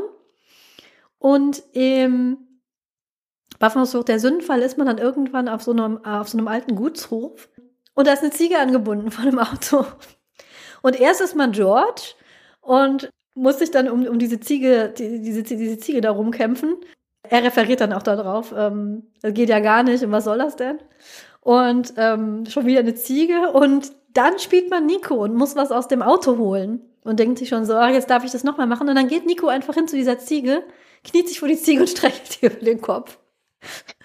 Und, und, die Ziege antwortet. Ja, und die Ziege antwortet auch noch. Ich, ich konnte nicht mehr. Allein, also George und Nico, ist, das ist schon diese Art Dynamik. George ist ja. immer so ein bisschen so der bumbling Tourist, der so ein bisschen unbeholfen vor sich hin stolpert. Nico ist immer so die, die behält den Kopf oben, hält so ein bisschen die Infos zusammen, bremst George auch mal runter und ähm, holt ihn aus irgendwelchen Situationen, in die er sich reinmanövriert, wieder raus. Ist auch so ein äh, Will They, Won't They, ist sehr klassisch. Die kommen immer es knistert und am Ende des Spieles kommen sie meistens zusammen und ähm, beim, äh, beim zweiten, äh, beim nächsten Teil sind sie dann wieder getrennt und so weiter und so fort, sodass es immer wieder diese, ja. diese Dynamik zwischen den beiden gibt, was schon so ein bisschen lächerlich ist, weil sie kennen sich inzwischen so lange und es ist dann immer so, dass sie sich zufällig ja. wieder treffen. Aber das ist, das ist ein anderes Thema. Aber diese ganze Dynamik, einmal zwischen George und Nico, mhm. diese ganz bekannte, äh, Fans auch sehr bekannte und geliebte Dynamik, plus das Ziegenrätsel, das ist einfach so ein ja. Fanservice. Also keiner, das ist wirklich, wo ich sage, dieses, ähm, deswegen will mhm. ich auch gar nicht so in die Tiefe äh, gehen über dieses Spiel. Das ist tatsächlich ein Spiel für die Fans. Das, ja, auf jeden Fall. Ich glaube, wenn ihr das spielt, jetzt Waffensucht der Sündenfall, ist das so ein ganz nettes Point-and-Click-Adventure. Mhm. Aber so viele Referenzen da drin, so viele Figuren, so viele Jokes. Ja so viele Szenen versteht man überhaupt nicht, wenn man die ersten zwei nicht gespielt hat. Also, wenn ihr das spielen möchtet, kann ich sehr empfehlen, spielt mhm. das erste, das zweite und das fünfte. Ja, auf jeden Fall. Ihr verpasst auch wirklich nichts. Genau, was ich kurz noch sagen wollte, ist, die ersten beiden sind inzwischen in Remastered ja. raus. Sprich, die kann man sogar mobil spielen. Ich, ich persönlich finde, die sind ganz gut gelungen. Das ist so ein bisschen so, so, so ein Comic-Stil, so ein bisschen moderner, hat nicht ganz so den, den Charme von früher. Aber der Vorteil ist, man kann es auf iOS und Android spielen. Und es hat ein paar zusätzliche Level noch bekommen und ein paar zusätzliche Szenen, die in der, im letzten nicht, äh, die im Original nicht mit dabei waren. Das Originalspiel, das erste, gibt es kostenlos auf Steam. Äh, nur, nur, wenn du, wenn du das Remastered gekauft hast, dann kriegst du das Original kostenlos dazu. Du kannst es quasi in Original ohne diesen, ohne diese zusätzlich eingeblendeten Porträts. Die gab es nur in der Remastered-Version. Äh, da, da, kannst du es auch ähm, dann komplett original ah. spielen. Alles klar. Es ist auf jeden Fall, die sind alt, die sind nicht besonders teuer, die kann man inzwischen auf einem mobilen Tablet, kann man die spielen. Und äh, ich kann das sehr empfehlen, Teil 1 und Teil 2 sich in dieser, in dieser Remastered Edition zu besorgen und sich dann irgendwann den fünften, ja. den neuen zu kaufen genau. und den zu spielen. Wer Point and Click mag und so ein bisschen Retro-Charme der 90er, oh Gott, die 90er sind oh, Retro-Charme. Wir sind alt. Äh, kann man sehr empfehlen. Aber du, genau, das wollte ich, das wollte ja. ich kurz noch da lassen. Ja, da wollte ich eigentlich auch äh, hin, nämlich äh, wir wollten ja auch noch so ein bisschen über Frauenrollen sprechen. Also eine Sache, die mir tatsächlich nicht gefallen hat, ist am Ende von Waffen mit Fluch 1. Ich weiß nicht, ob du dich erinnern kannst. George und Nico haben ja immer so eine relativ bekannte ja, Dynamik, dass es immer so, ja, was liebt, wer sich liebt, der neckt sich oder sowas. So, so würde ich das Trope mal beschreiben. Ne? Das ist bei, bei Indie auch häufig so, das ist mit Sophia so, das ist auch in den Filmen so. Bei Indie 1, also beim ersten Film ist es, ist es so, bei Indie 2 ist die äh, Frau einfach nur unfähig und nur Damsel in Distress. Bei äh, 3 ist es auch wieder so ein bisschen, aber ähm, das ist immer so ein, äh, wer sich liebt, der, der neckt sich. Und äh, George macht hin und wieder so ein bisschen Avancen und Nico ist aber eigentlich eher so die teamstarke Frau, die eigentlich gar nicht auf, auf Suche nach Romantik ist. Und ähm, dann ist da am Ende oder kurz vor Ende des äh, Spiels äh, so eine Episode in einem Bahn, in einem Waggon, die damit endet, dass äh, Nico vorübergehend gefesselt wird und äh, George hat die Bösewichte besiegt und man sieht es gar nicht. Ich habe es am Anfang, weil ich irgendwie noch relativ jung und, und unbedarft in dem Thema war, gar nicht richtig verstanden, aber er, äh, sie, sie ist gefesselt und bevor er sie losmacht, küsst er sie einfach nochmal. Küsste sie, ja. Das fand ich romantisch ja, damals. Sie sagt, was, was sollte das denn? Du hast äh, meine, meine Lage hier ausgenutzt. Und dann sagt, ja, also ich dachte, ich wäre, ich würde sterben, weil der Typ die Waffe auf mich gerichtet hat. Und dann ist mir das durch den Kopf gegangen, äh, was äh, äh, mir noch wichtig wäre im Leben gemacht zu haben. Und dann habe ich halt das gemacht, weil das war ja quasi Priorität eins, äh, was ich noch gerne im Leben gemacht hätte. Und deswegen habe ich das jetzt gemacht. Und dann ist die Szene einfach vorbei und Nico äh, geht gar nicht darauf ein und am Ende sind sie halt irgendwie Arm in Arm, so ein bisschen so Pärchen. Sie sind ja meistens, äh, äh, am Ende jedes Spiels sind sie e eher so ein bisschen Richtung Pärchen. Mhm, genau. Ja, das ist so, oh, äh, hm. ja. ja, schwierig, äh, schwieriges äh, Job und ähm, im äh, Remastered haben sie tatsächlich meiner Meinung nach ziemlich viel äh, richtig gemacht durch die zusätzlichen Rätsel. Weil gerade bei Baphomets Fluch 1, mhm. das zusätzliche Rätsel ist eigentlich die Backstory von Nico. Äh, was sie quasi gemacht hat, bevor sie Nico, äh, George getroffen hat und warum sie überhaupt an diesem Tag sich entschieden hat, zu dem Tatort zu gehen, wo sie dann George kennengelernt hat. Das finde ich auch aus der Sicht ziemlich cool, weil sie hat dann in Baphomets Fluch 1 also eigene Szenen. Bei dem Waffenmissbrauch 1 konnte man, glaube ich, Nico gar nicht selbst steuern oder nur ganz kurz. In zwei war das häufiger so. Und ähm, da ist es wirklich so, dass Nico eine wirklich unabhängige Rolle hat, dass sie wirklich ihre eigene Backstory hat, mit der George gar nichts zu tun hat, weil man das ja nicht mehr alles nochmal ändern konnte, sondern es ist zusätzlich. Aber es ist so gut zusätzlich gemacht, dass man das vom, von den Stimmen her, von, vom Design der Standorte her, glaube ich, wenn man es wenn man's nicht weiß, wenn man die alten Spieler nicht kennt, kann man, glaube ich, kaum sagen, das wurde hinterher draufgepfropft. Es, es fügt sich sehr schön ein und man, man merkt es kaum, aber es ist wirklich komplett ohne George und sie hat eigentlich am Ende sogar mehr Backstory als er. Man weiß eigentlich viel mehr, was ihre Motivation ist und wo sie herkommt und warum sie Ja. das jetzt wissen will. Und George stolp stolpert da einfach nur ähm, so mehr oder weniger rein. Und äh, dadurch macht sie halt wirklich selber was, weil in den Rätseln, wo Nico dann äh, anwesend ist und mit einbezogen wird, ist es halt auch sehr so eine Male-Gaze-Frauenrolle, weil sie eigentlich, wenn sie in den Rätseln ein Element ist, das, das, das gebraucht wird, um das Rätsel zu lesen, geht es eigentlich hauptsächlich darum, dass sie irgendwelche Typen betört oder so lange ablenkt, bis George irgendwie was gemacht hat. Also da ist zum Beispiel so, ein, so eine Ausgrabungsstätte in Paris und da ist so ein schmieriger Maler, der halt sagt, du darfst da nicht rein oder der irgendwie aufpasst. Und äh, dann muss man ihn irgendwie ans Telefon locken und dann Nico anrufen und sagen, ja, kannst du den mal ablenken? Und äh, dann ist das so, ja, ähm, du großer, starker Mann. Und das ist schon, äh, dass sie das halt spielt, aber sie wird halt wirklich häufig dazu benutzt, um mit ihren Reizen irgendwelche Kerle abzulenken. Und das ist so auch jetzt nicht so die mega tolle Rolle, die man so als, als spielende Frau dann sehen will. Ne? Das, und das ist auch wirklich der einzige Ti- Kritikpunkt, den ich habe in, in dem fünften. Sie hat schon, schon äh, recht gute Dialoge und, und trägt auch viel bei, aber es gibt so eine Szene, gibt es auch im fünften Teil, die fand ich sehr unangenehm, sehr deplatziert, wo sie wirklich so flirten muss mit Mhm. einem ziemlich ekligen Typen. Ich glaube, was man auch unterschätzt, Ja. ist, wenn man das als Frau selber spielt, man ist alleine mit diesem Mann, der äh, körperlich stärker ist als sie und der so eine gewisse Machtposition auf sie Ja. ausübt und man muss ihn so anteasern, damit man Mhm. irgendwas aus einer Couch fischen muss. Und man denkt sich, so, das kann auch ganz schnell in die Hose gehen. Und das wird jetzt benutzt, um so, eine, ähm, um so ein Story-Element voranzubringen. Ich fand das nicht lustig und ich fand auch, das ist jetzt ein Spiel, das haben sie 2000, in den 2010ern, 12ern, 13ern entwickelt und rausgebracht. 13. 13? nee, geht nicht. Das ist eigentlich, eigentlich ist das, ja, so als ähm, Throwback zu, ja, aber es ist ein Throwback zu, zu Mist. Das war schon in der alten Serie nicht schön. Und dass ihr das jetzt nochmal mit reingebracht habt, nein, das ist, das ist nicht lustig. Weil sowas ist gefährlich. Das, ne, das, ist, das ist ein Ding, dass Männer dann ähm, durchaus übergr übergriffig werden und man dann nicht mehr lebend rauskommt. Ja, auch andersrum gesagt, es hat doch nicht jeder Typ, äh, wenn er eine Frau sieht, sofort äh, nur das eine im Hirn. Ja, äh, d- d- erstmal, was ist das für ein Männerbild, dass bei einem Mann sofort das Hirn ausgeschaltet wird, sobald da jemand in einem kurzen Rock vor einem steht? Also das ist wirklich eine, wenn ihr da empfindlich seid, ist das leider, kann, muss ich wirklich sagen, ist die Spielserie eher nichts für euch. Das ist wirklich ein Element, das ist nicht, es kommt nicht andauernd und es ist nicht so, als würde man sich andauernd davon mit, damit äh, konfrontieren, aber es ist ein Element, was drin ist und was auch in der neuen Auflage mit drin ist. Nicht so viel wie in den alten, aber ich finde, das eine Mal, wo es dann passiert, reicht schon. Das ist schon zu viel. Ja.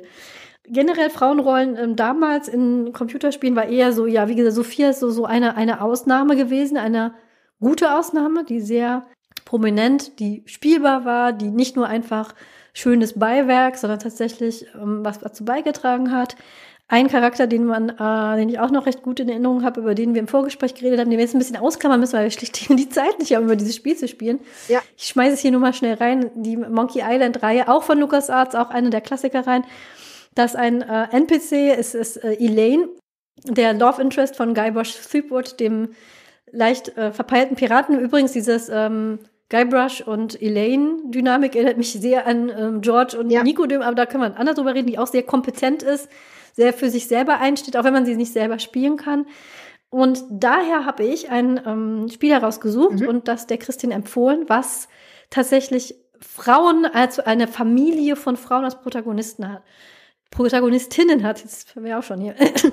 Das ist die äh, Blackwell-Spielserie. Das ist ein Retro-Pixel-Game. Sprich, es ist ja diese, ne, diese Retro-Welle kam und dann kamen wieder ganz viele Spiele raus, die diese Optik von früher hatten, die sich also auf die Story konzentrieren und jetzt nicht mit tollen ausgefeilten Grafiken ähm, einen umschmeißen, sondern die Grafik eher reduzieren, wobei reduzieren hier auch in Klammern zu sehen ist, weil die modernen Pixelspiele sind immer noch absolut kein Vergleich zu dem, was wir damals hatten, weil wir hatten nichts, nicht mal alle Farben.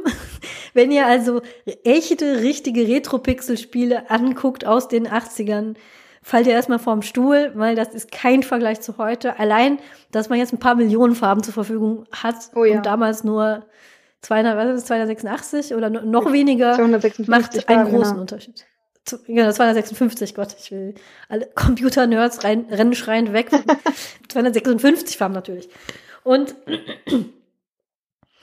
ähm, dennoch, diese, diese Welle kam, hat auch nicht wirklich aufgehört. Ähm, immer noch gibt es viele Spielentwickler, die auf diese Pixel-Optik sich ähm, berufen und die einsetzen, aber dann diesen, diesen Spielen ein neues Gewand geben. Eines davon ist, wie gesagt, die Blackwell-Serie, die kam 2006, kam das erste Spiel raus. Das ist eine Spielserie und es ist auch eine Spielserie, die tatsächlich vom Plot aufeinander aufbaut. Das heißt, ihr könnt nicht mittendrin einsteigen. Ihr müsst, wenn ihr das spielt, müsst ihr sie alle spielen. Bevor wir über diese Serie reden, Ihr habt vielleicht auch die Warnung am Anfang dieses Podcasts gehört. Die Blackwell-Serie beschäftigt sich mit etwas düsteren und ernsteren Themen. Das heißt, wenn ihr da empfindlich seid, eher nicht das. Also es ist jetzt nicht was, was man an einem lauen Nachmittag spielt, um sich mit bunten Pixeln von deprimierenden Themen abzulenken. Da sind leider ein paar Themen dabei, die, die nicht, die nicht ganz so flauschig sind. Das heißt, wenn ihr da jetzt aufsteigen wollt, das wäre jetzt der Punkt. Also, Blackwell kam 2006 raus, fünf Teile. Im Zentrum steht die Familie Blackwell und im ersten Teil, der recht kurz ist, das heißt, wenn man herausfinden möchte, ist das ein Spiel, was mir gefallen könnte oder nicht, gibt's immer mal wieder sehr günstig, kann man in ein paar Stunden durchspielen. Die heißt Rosangela, ähm, genannt Rosa, eine junge Schriftstellerin, die in New York lebt, eher so Einzelgängerin, kann nicht so gut mit Menschen, nicht der typische, die typische Protagonistin für so ein Spiel, also nicht die abenteuerliche Draufgängerin, die jetzt mal was erleben will, sondern eher zurückgezogen und still. Ist bei ihrer Tante groß geworden, die vor kurzem verstorben ist. Und, und da geht es los mit den düsteren Themen, sie möchte berichten über einen Selbstmord in einem Studentenwohnheim. Und sie trifft dabei einen Geist namens Joey Malone, der plötzlich in ihrem Apartment auftritt und ihr sagt, hey, du bist ein Medium. Rosa ist dann nicht von begeistert, weil eigentlich möchte sie kein Medium sein. Und sie, ähm, und sie möchte eigentlich gar nichts zu tun haben mit, mit, mit Joey.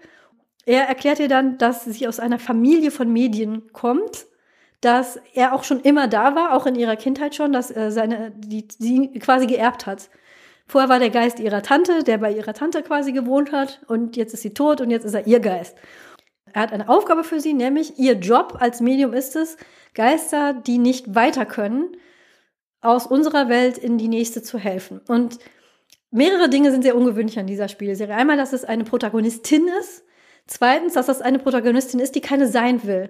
Die möchte nicht im Mittelpunkt stehen, die möchte auch keine, äh, die möchte keine Fälle lösen, die möchte eigentlich nur ihr, ihr Leben in Ruhe führen und ist am Anfang wirklich sehr widerwillig dabei. Dieses ja. ganze Point-and-Click Point ist ja darauf ähm, konzentriert, dass man sehr viel sprechen muss mit Menschen und auch Sachen rausfinden. Und man merkt am Anfang recht diesen Widerwillen von Rosa, weil gerade in diesen äh, Indiana Jones Spielen und auch in ähm, Baphomets Fluch ist es so, George, der stolpert so ein bisschen unbeholfen durch die Gegend. Der, er, wie gesagt, der hält wildfremden Leuten irgendwelche versifften Taschentücher unter die Nase. Der bricht, der bricht Sachen auf, klettert irgendwo rein, durchwühlt die Schubladen von wildfremden Menschen und das alles, der macht das einfach. George ist das, also George ficht das nicht an.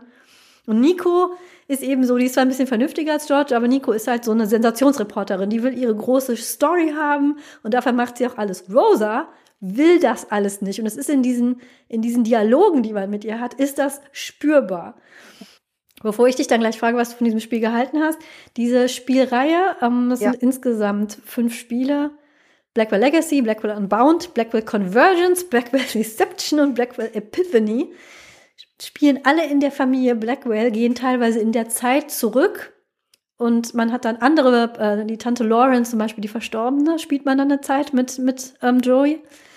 Und ganz am Schluss fügt sich das alles zu einer Geschichte zusammen. Ganz viele Plotfäden fügen sich zu einer, zu, zu einer zusammen.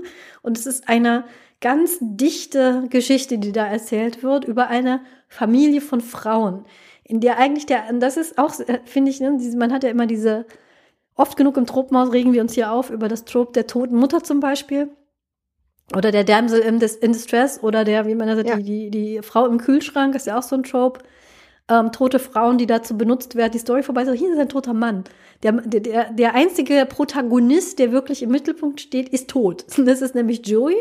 Und über den erfährt man zu, bis zum Schluss fast gar nichts. Ganz klar im, im Mittelpunkt steht eine Familie, eine Dynastie von Frauen mit einer speziellen Begabung und wie sie damit umgehen. Und das fand ich sehr ungewöhnlich und sehr stark. Und da habe ich Christine dieses Spiel ans Herz gelegt und ja, Christine, was sind deine Gedanken zu der Blackwell äh, Legacy? Ja, ich habe verschiedene Gedanken dafür. Ich fange mal irgendwo an. Also ich fand tatsächlich besonders den ersten und letzten Teil atmosphärisch extrem dicht, sehr toll erzählt, schon fast eher, wie soll ich sagen, schon schon fast so ein äh, Spiel, na wie nennt sich das? Visual Novel ist es, glaube ich. Ja, fast in Richtung Visual Novel äh, im Vergleich zu zu anderen Adventures ich fand gerade das Intro, so die ersten paar Minuten oder die erste halbe Stunde extrem dicht, weil sie ja wirklich am Anfang erstmal gar nicht weiß, wie, wie ihr geschieht. Und da ist ja nur dieser Arzt, der sagt, deine Tante, die ist jetzt gestorben. Eigentlich war sie nicht die ganze Zeit nur, hat sie nicht die ganze Zeit nur stumm in ihrem Bett gelegen, sondern wir haben sie ja mal aufgeweckt und ihre Tabletten mal abgesetzt. Und dann hat sie ganz wirre Sachen geredet. Und wir machen uns jetzt Sorgen, dass dir das auch passiert. Und wobei ich mir die ganze Zeit gefragt habe, warum Warum sagt er ihr das jetzt? Hallo? Bitte? Also äh, 20 ja. Jahre hat, äh, ungefähr oder 10 oder ich weiß nicht, wie lange hat sie da quasi in einem in einem äh, Krankenhaus äh, sediert gelegen und sie hat halt gedacht, ihre ihre Tante ist ist irgendwie nicht mehr ansprechbar und nachdem er tot ist, sagt er ihr, also im Übrigen, also das was sie sie hatte, äh, könntest du auch haben und sie konnte sprechen, aber wir haben es dir nicht gesagt und jetzt ist sie tot. das fand ich so, hallo? Ja. Ja. Aber äh, ja, sie, dann kriegt sie halt diese äh, Kopfschmerzen, äh, äh, weil äh, irgendwie der Joey mit ihr Kontakt aufnehmen will und äh, denkt erst, oh Gott, jetzt passiert das mit mir.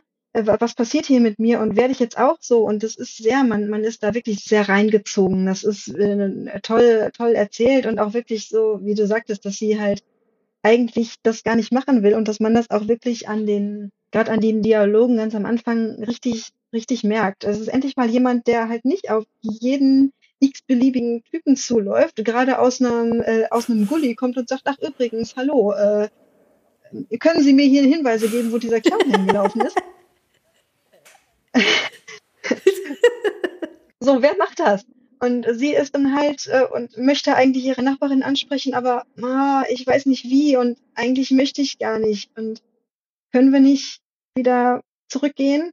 das Privatleben ist so ein bisschen gezeichnet. Indy ist einfach immer, ist auch, ja auch in den Spielen, äh, wie auch in den Filmen, halt äh, immer der Held und der macht halt einfach immer, der hat keine Lehrverpflichtungen als Professor, nein, der, der jettet einfach ein bisschen durch die Welt und George hat einfach immer zufällig gerade Urlaub, ist irgendwie Anwalt, aber hat auch immer Zeit in, äh, in Europa rumzujetten. Und bei ihr ist das wirklich so, man hat äh, die, die Wohnung, die erzählt auch so ein bisschen was über sie, äh, was für Gegenstände da sind im ersten Spiel muss man, glaube ich, irgendwann am Ende des ersten Tages, glaube ich, sogar noch diesen ähm, Artikel zu Ende schreiben. Und es ist alles so, die, diese, dieser Mensch hat ein Privatleben. Sie macht, sie löst diese Rätsel, aber sie hat auch noch irgendwie eine, eine Wohnung mit einem Kühlschrank und sie muss mal irgendwie ihre Arbeit machen. Und das fand ich extrem cool gemacht. Später wird das ein bisschen äh, weniger, dafür kommt halt aber auch mehr eine Story hinzu, um, um die es dann wirklich geht.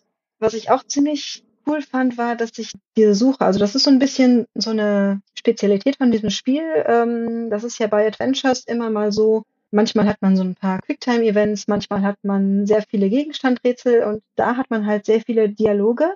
Und man hat so eine Sache, die es eigentlich nur selten gibt. Man hat am Anfang, glaube ich, einen Computer, an dem man an bestimmten Stellen, um Informationen zu bekommen, um weiterzubekommen, mhm äh, Suchworte eintippen muss und irgendwas erfahren über irgendwie, ich weiß es nicht mehr, über ein Theaterstück, über irgendein, irgendeine Person, die man getroffen hat. Und mit den Informationen aus äh, diesen Suchen kommt man halt weiter. In dem zweiten Spiel, das spielt halt in den 70ern, da ist es ein Telefonbuch. Und äh, wenn es dann weitergeht, das äh, er zieht, äh, zieht sich ja nicht nur im, im In-Game, sondern äh, über die Entwicklung des Spiels, halt über äh, acht Jahre, über die diese fünf Teile rausgekommen sind. Und am Anfang hat, muss man halt immer nach Hause und an den Computer gehen. Und am, an, im letzten Spiel hat man ein Smartphone. Und äh, das, das ist ähm, wunderschön mitgemacht in Echtzeit. Und ja. auch wenn man die äh, Teile alle am Stück durch, durchspielt, hat man halt trotzdem auch irgendwie diese äh, technische Entwicklung, äh, die ja tatsächlich so war. Und das ist ziemlich cool. Und auch ein ganz nettes, ganz nettes Zusatzfeature, das es so halt selten gibt. Ähm, ansonsten fand ich, es ist sehr, sehr dialoglastig und, und es sind sehr wenig Gegenstandrätsel eigentlich. Ich, ich liebe diese komplizierten, teilweise absurden Gegenstandsrätsel und das ist da, da nicht, nicht ganz so stark vom, vom Spielprinzip her dabei, aber es ist auf jeden Fall ein Blick wert, weil die Story mhm. ist ziemlich cool, die wird dann am Ende sehr cool aufgelöst, äh, auch ein bisschen bedrückend. Es ist kein Happy End. Da kann man schon ein bisschen noch drüber nachdenken, was das halt bedeutet und was sie da gemacht hat und warum, ohne jetzt zu spoilern, aber das ist schon äh, wirklich eine, eine coole Story. Immer wenn man einen Geist trifft, bis man den man entlockt hat, was denn seine oder ihre Geschichte ist. Da muss man schon auch einiges kombinieren.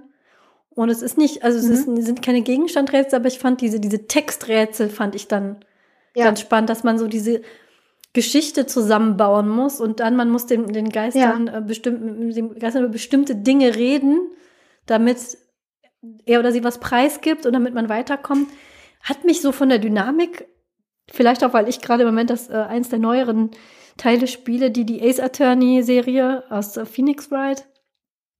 Da gab es mal einen Teil, wenn man da jemanden befragt hat, hatte der so Schlösser, hat man dann gesehen und die musste man dann brechen, damit man dem seine Geheimnisse entlocken mhm. kann und, und, und ähnlich, auf so eine ähnliche Weise hat mich das daran erinnert, dass man eher jetzt weniger irgendwelche Hebel umlegen muss oder irgendwelche Bilder zusammenpuzzelt oder Höhlen findet oder den Knopf an der Wand, sondern eher so, welche Information brauche ich, damit mir diese Person die andere Info gibt. Ja. Das ist auch eine Art Rätsel, die ich nett fand. Zu dem, was ich an diesem Spiel auch sehr schön fand, ist jeder dieser Geister, denen man begegnet, hat seine oder ihre eigene Geschichte, die man so langsam erfährt, die teilweise ähm, sehr traurig sind, teilweise aber auch zwar bedrücken, aber irgendwie auch, auch schön. Mhm wenn man dann diese Einzelgeschichten gelöst hat, ergeben viele davon aber tatsächlich im Nachhinein, wenn man dann nochmal zurückblickt, sind die Teil einer, einer großen Geschichte. Und man hat aber auch noch selber eine Geschichte, was was zu tun hat mit, mit diesen Geistern, wie das überhaupt funktioniert. Also es ist am, ganz am Anfang ist es einfach so, Joey ist ein Geist, Joey ist einfach da. Jetzt gehen wir eben Geister suchen und die befreien. Wir haben hier im Podcast auch schon öfter darüber geredet, dass Paul mich sehr stört, wenn plötzlich ist es magisch und da steht ein Geist und das war's jetzt. Aber die, die haben tatsächlich, wie das funktioniert mit, wann wirst du ein Geist? Was passiert mit dir, wenn du ein Geist bist? Wie funktionieren mhm. Geister in dieser Welt? Ist, eine ganz, ist ein ganz wichtiges Element, was am Anfang noch nicht so stark ist, was aber sich auch so schichtweise aufbaut. Und was dann am Schluss den, den großen ja. Story-Arc eben ergibt, man taucht sehr, sehr tief in diese Geisterwelt ein. Das ist nämlich, dann begegnet man auch Geistern, die einem nicht so wohlgesonnen sind. Und ganz am Schluss kommt dann auch äh, Joey zu seiner Hintergrundgeschichte.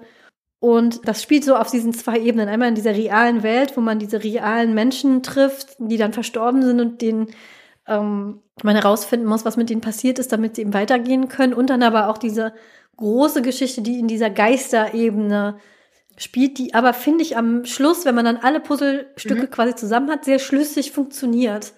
Und das Ende ist deswegen auch ähm, ja. so bedrückend, weil wenn man dann alles so verstanden hat nach fünf Spielen, mhm.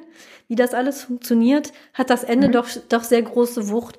Und dieser Gang durch die Familien fand ich sehr schön, dass diese ganzen Blackwell-Frauen mhm. alle sehr ähm, verschieden sind, gerade auch Lauren, man erfährt, also das ist dann auch so, so, eine, so, so eine Frauenthematik. Ist ja auch, dass man zum Beispiel von Ärzten nicht ernst genommen wird. Schmerzen, ist ja nachweisbar, dass mhm. von Abled Body, Cis White Man bis zu mhm. ähm, Disabled Queer Black Woman ist es quasi, wie ernst du von ähm, medizinischem Personal genommen bist, ist es so eine steile Fallkurve. Also je näher du an diesem Idealbild ja. des weißen, äh, unversehrten äh, Heteromannes bist, desto ernster wirst du von Medizin. Das ist auch jetzt kein hardcore-feministisches Power-Statement, sondern es ist tatsächlich nachgewiesen, dass das so ist. Dass die Schmerzmittel falsch verabreicht werden, dass überhaupt nicht erforscht ist, was für Schmerzmittel du überhaupt bekommst. Jetzt zu Corona-Zeiten zum Beispiel ist eine sinnvolle Anschaffung ein Pulsoximeter. Wer die noch ganz habt, besorgt euch ein Pulsoximeter. Das per äh, Rotlicht die Pulsfrequenz und den ähm, Sauerstoffgehalt deines äh, äh, misst. Aber wenn du dunkle Haut hast, ist das verfälscht, weil dunkle Haut Licht anders aufnimmt als, ähm, als helle Haut. Und ähm, ganz am Anfang erfährt man über ihre Tante Lauren nur aus zweiter Hand, dass sie mhm. halt leider jetzt, ne, sie, hat halt ihren Verstand verloren und so ist das dann eben. Im zweiten Spiel trifft man sie dann tatsächlich und das ist eine von der fragilen, ähm, langsam dahin dämmernden Frau, die dann leider zum Schluss nicht mehr ganz bei sich war, bis zu der äh, sehr selbstbewussten jungen ja. Frau, die auch in eine Situation geschmissen wird, die sie eigentlich gar nicht äh, rein wollte. Das ist, das ist schon, dann denkt man sich so, hm, kommt man auch so ein bisschen so, was, was weiß ich über meine älteren Verwandten, die ich vielleicht nur getroffen habe als, als fragile alte Frauen, ja, von denen man sich mal, ah ja, die ist so ein bisschen Hypochondra, die Tante Edna oder die, äh, die kann man nicht ganz so ernst nehmen und dann so, so ähm, was wäre ich, wenn ich, wie waren die denn so, als sie jung waren? Und die waren doch nicht immer so. Und wie ist es dazu gekommen, dass sie so waren, wie sie sind? Ja, und das, das macht schon auch, auch so ein bisschen nachdenklich oder auch neugierig darauf, wie ist die Frau, die man dann im zweiten Spiel trifft, denn zu dieser Frau geworden, die, die nur noch im Krankenhausbett liegt und nichts mehr sagt oder, oder wirres Zeug redet oder, oder sonst was. Und äh, das, das macht dann schon echt äh, gespannt darauf, wie, wie konnte das passieren, wie konnte das dazu kommen. Das fand ich auch schon, äh, schon cool. Ja, die ganzen, äh, jeder einzelne Geist, den man äh, rettet, ist halt so eine kleine Story in der Story.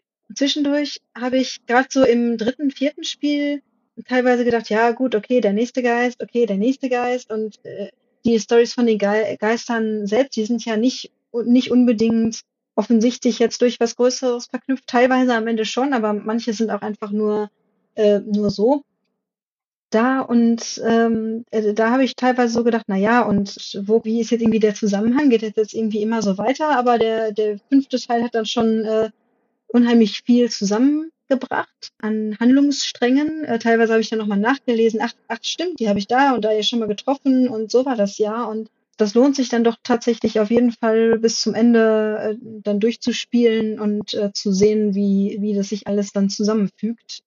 Ja, genau, auch äh, nochmal Frauenrollen. Also ich fand es angenehm. Ich habe darauf geachtet, ähm, weil wir das ja auch äh, uns so ein bisschen vorgenommen hatten während, während des Spielens. Und mir ist tatsächlich über das ganze Spiel nicht aufgefallen, nicht bewusst aufgefallen, dass irgendjemand von den NPCs, sag ich mal, äh, irgendwas Anzügliches oder Sexistisches gesagt hätte. Sie ist halt eine Frau und naja, sie sind halt, sie, sie ist eine Frau, der Geist ist ein Mann, äh, ist so. Und das ist aber einfach so. Sie muss nirgendwo äh, mit ihren Reizen irgendwo jemanden rumkriegen. Sie, da, da ist keine Romanze zwischen den Hauptcharakteren. Die sind halt unfreiwillig, mehr oder weniger freiwillig aneinander gebunden. Er ist auf sie angewiesen, weil er halt nichts in der physischen Welt manipulieren kann. Das ist auch immer wieder, er kann halt durch Wände gehen und äh, er kann halt dann Sachen angucken und jeder was davon erzählen, aber er kann nichts hochheben, er kann nur so ein bisschen pusten.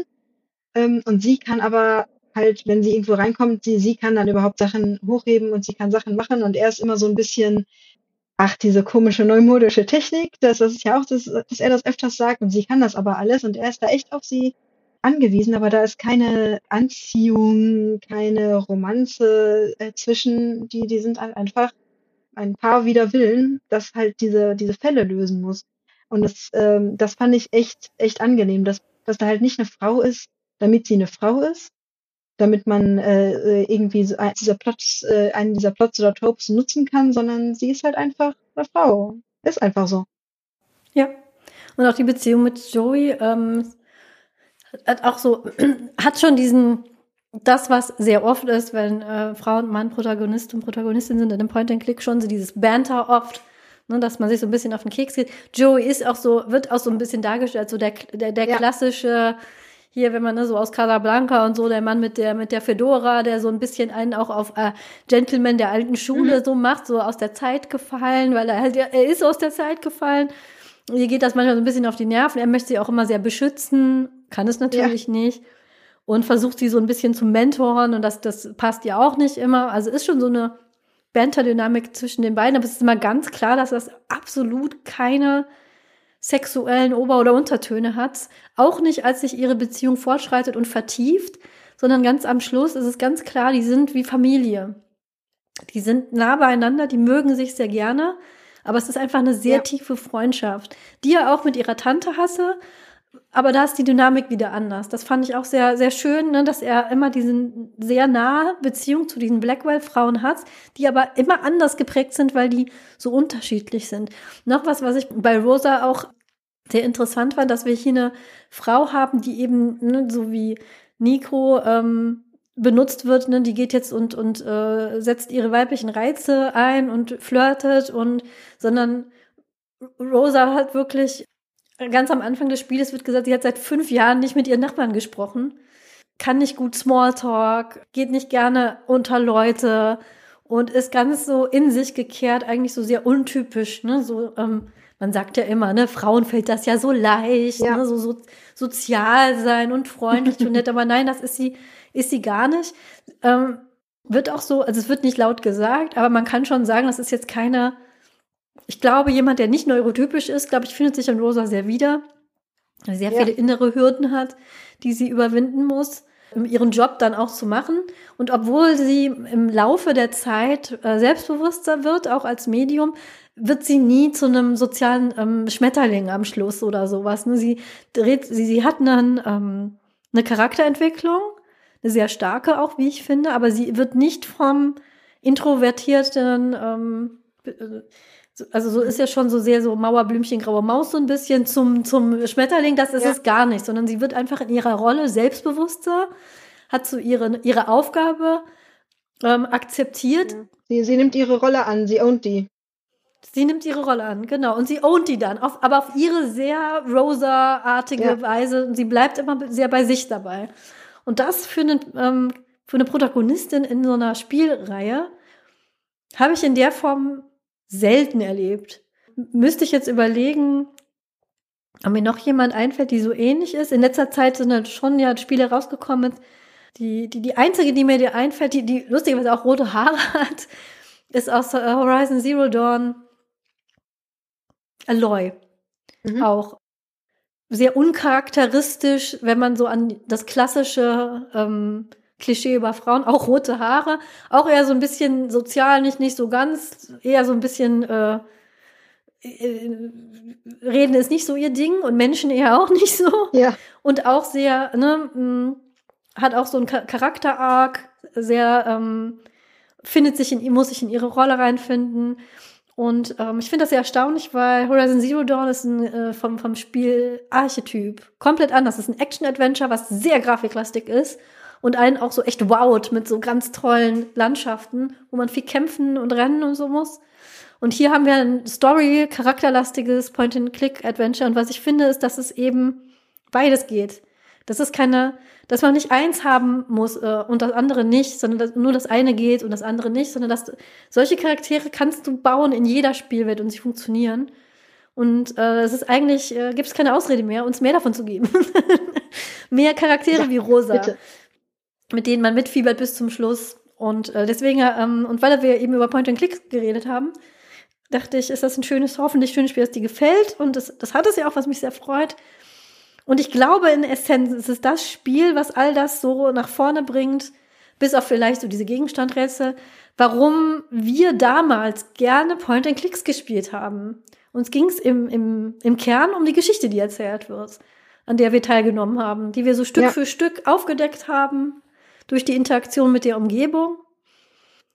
Ein gutes Point-and-Click, ein gutes Computerspiel ist für mich was, was mich so, ja, in eine Geschichte reinzieht die mich interessiert, mit Charakteren, die mich interessieren. Weil ja, auch wenn ich über George äh, Stobbart und Indy meine Augen teilweise rolle, aber sind ja trotzdem sympathische Charaktere, ja. die ich gerne gespielt habe. Auch wenn es manchmal schade war, wenn das man so in diese, diese, diese alten Rollenklischees, aber gut, es ist, ist auch eine Weile her. Inzwischen hat sich die Welt ein bisschen weitergedreht. Also SpieleherstellerInnen, mehr davon, mehr solche, solche Dinge. Auch mehr gerne mit, mit mehr Nicht muss ja nicht gleich das Ziegenrätsel sein. Man kann ja auch einfachere Rätsel machen. Mit Blick auf die Uhr bietet sich hier uns ein kleines Dilemma, weil wir eigentlich noch über ganz, ganz viele andere Spiele reden wollten. Aber jetzt ist schon so viel Zeit vergangen.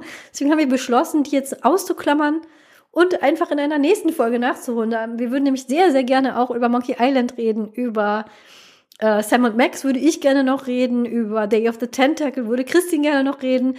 Das ist aber eher so eine Kategorie für sich, das ist eher so nicht so, so ein bisschen sich nicht ernst nehmende, ins absolut absurd abdriftende Point-and-Clicks, die ihre eigene Folge verdienen. Und daher nehmen wir die jetzt mal gerade kurz zur Seite, schieben sie ins Regal. Und dann befürchte ich, Christine, musst du einfach nochmal wiederkommen, was mich sehr freuen würde. Aber es hat mir sehr viel Spaß gemacht, hier mit dir zu sprechen. Ja, sehr, sehr gerne. Also äh, genau, das ist, äh, das ist ja so mein, ähm, mein absoluter äh, Favorite unter den, unter den Adventures. Also äh, ne, neben der, der Story, die auf jeden Fall gerade, gerade in den frühen Spielen halt in Adventures ex extrem ausgeprägt war, dass man halt da richtig viel Backstory hatte, äh, habe ich diese komplett absurden Gegenstandrätsel sehr äh, geliebt und äh, das heben wir uns einfach mal auf und ich habe sie alle schon äh, nachgespielt. Ähm, die sind alle, ähm, Monkey Island 1 und 2 und Day of the Tentacle sind alle als Remastered-Edition äh, erhältlich, äh, falls ihr schon mal reingucken wollt. Da werde ich Gegenstandrätsel spoilern müssen, weil sie einfach zu cool sind. Die Spiele sind ein paar Tage alt. Ich glaube, das verkraftet unsere Hörerschaft inzwischen. äh, die sind halt auch für Nicht-Nostalgiker sehr gut nachzuspielen, weil die Grafik aufgemöbelt wurde. Äh, das behalten wir uns einfach mal auf und äh, da freue ich mich schon sehr drauf. Äh, es ist überraschend, wie viel es doch zu alten Point-and-Click-Adventures zu reden gibt. Ja, das gibt es. Das ist wirklich wahr. Und eben auch mit einer, mit einer, tatsächlich mal mit einer Frau drüber zu sprechen, weil ganz oft ist das so wirklich so, so ein Thema, ja, also so Männerrunden. Und diese weibliche Perspektive, die, die fehlt mir da dann doch, weil wir, wir haben diese, diese Dinge ja. gespielt. Exzessiv, lange, viel. Und auch heute spielen viele Frauen gerne gut gemachte, intelligente Point-and-Click-Adventures. Von daher produziert sie, haut sie raus. Wir sind hier, wir warten drauf. Mit diversen Charakteren, mit Ecken und Kanten, auch mit Queeren und Non-Binären und ähm, People of Color. Ballert's raus, wir sind hier. Aber wie, äh, wie Guybrush Threepwood in Monkey Island sagt, gibt niemals mehr als 50 Euro für ein Computerspiel. Aus. Das ist richtig. So, dann müssen wir jetzt überlegen. Wir sind ja äh, hier im Tropenhaus äh, und am Ende von jeder Folge überlegen wir uns einen Gegenstand. Hast du denn einen, einen Gegenstand, den du gerne ins Tropenhaus dir stellen würdest? Ähm, ich habe äh, ich hab die ganze Zeit schon überlegt. Also ähm, ich, ich fand ja das, das Taschentuchrätsel echt cool, aber ich glaube, das ist echt ein bisschen eklig. Und vielleicht äh, äh, will irgendwie, äh, was für Vögel fliegen hier rum, vielleicht picken die da mal dran und das wäre echt nicht so. Tukan. Nicht so Tukan. Vielleicht echt nicht so cool, aber äh, vielleicht könnten wir uns ja so ein, so ein Grals-Tagebuch in den, ins Regal stellen für all die Leute, die äh, Indie 3 ohne Grals-Tagebuch gekauft haben und das jetzt brauchen. Die können sich das einfach nehmen und, äh, und nachlesen, was sie wissen müssen. Das finde ich eine gute Idee. Ich mochte auch den Film sehr gerne. Und ähm, ich mag ja so auch so, so, so zugestopfte Notizbücher, finde ich immer sehr nett. Und das macht sich bestimmt hier sehr gut im Regal. Und da kann man sich endlich mal, wer, wer das nicht hatte, kann sich das endlich mal durchlesen und dann vielleicht das Spiel nochmal spielen. Das ist doch, das ist doch, doch ein schöner Gegenstand. Das ist auch ein schöner Folgentitel. Mhm. Genau.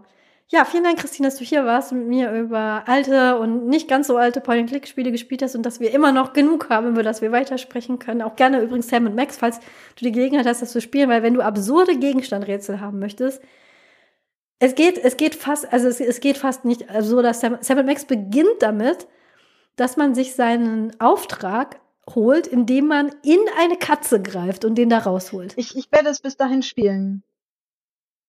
Ja, es ist, es, also absurder als Sam und Max kann man es wirklich kaum noch, kaum, also, also ich wüsste jedenfalls nicht wie. Es, wie gesagt, es fängt damit an, dass man in eine Sehr Katze gut. greifen muss. Ähm, das klingt gut. Der das aber nichts macht, von daher. Und es ist auch nicht ganz so bedrückend wie Blackwell äh, Legacy, ja. das ist ganz im Gegenteil.